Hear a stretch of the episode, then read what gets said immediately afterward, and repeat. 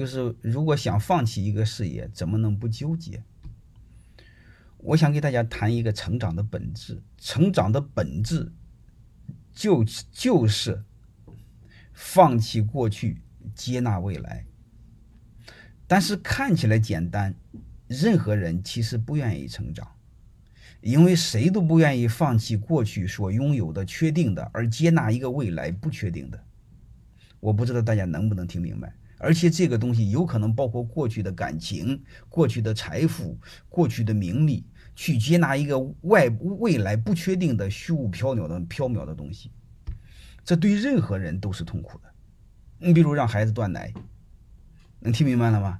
让孩子一个人睡觉，让孩子学会自己走路、穿衣服，都非常痛苦。所以你看看他的成长过程，你就知道他是个痛苦的过程。所以，太多的人做不成事，太多的人前后纠结。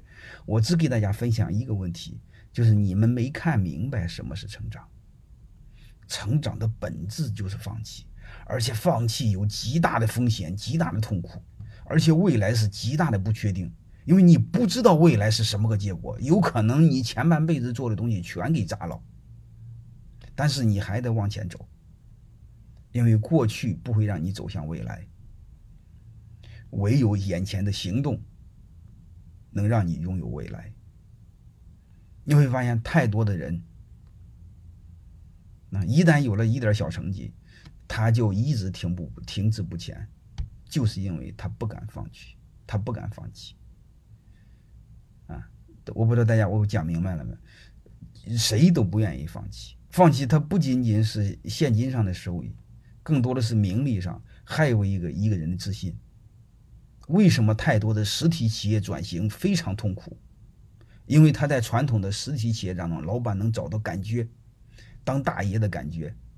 他一旦进入什么移动什么什么什么领域、电商领域、什么线上领域、直播领域，你会发现他小白，他马上没了感觉。刚毕业的孩子就就比他强。这就是为什么转型不成功。所以企业转型不成功，不是不能转型成功，是因为老板不愿意放弃过去，所以他太在乎所谓虚伪的、虚头巴脑的、毫无意义的名利，所谓过去的成绩。我们几乎所有的人都一样，而且在这个基础上给自己找了 N 多借口。你比如我在国企稳定，我不愿意出去。但是我又很纠结，我又想去，我又想做点事儿。你比如我在大学当老师，当当公务员又很稳定，但是我又不甘心，又没有成长，我还想做点事儿。我的同学都都都在上市公司做高管了，我有同学都开开什么宝马了，我都能理解，本质就这样。结论两句话：我们所有的自信源于你一路走来的成功，啊，你一路没有成功是没有自信，啊，自信是成绩堆出来的。你所有的胸怀是一路忍受的屈辱，你没有屈辱，就没有胸怀，啊，就仅此而已。啊，那你说失败是什么？失败只能给你带来自卑，但是表面上会给你带来一种虚假的骄傲，那是很无聊的，那个没有用，好吧？所以这个我就。不就简单聊一点，因为它很有共性。但是我们这一各位，如果你们能把这个看透，包括很多孩子，各位，你们能把这个看透，这辈子你就会不纠结。我的逻辑，人生很短，妈就这一就这一辈子，所以我绝对不能固定在一个领域内，到我死都知道啥样，到我死都知道谁给我送葬，到我死都知道埋哪儿，这不是我想要的。我想要的是不确定的人生。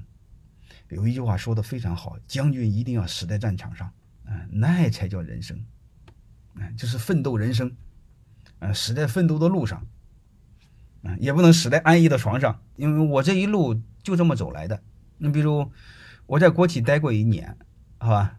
呃，我不说你们有济南同学会知道，叫山东省机械施工公司，它是个国企，那我受不了，因为我不会巴结领导。人家送礼，我也送礼。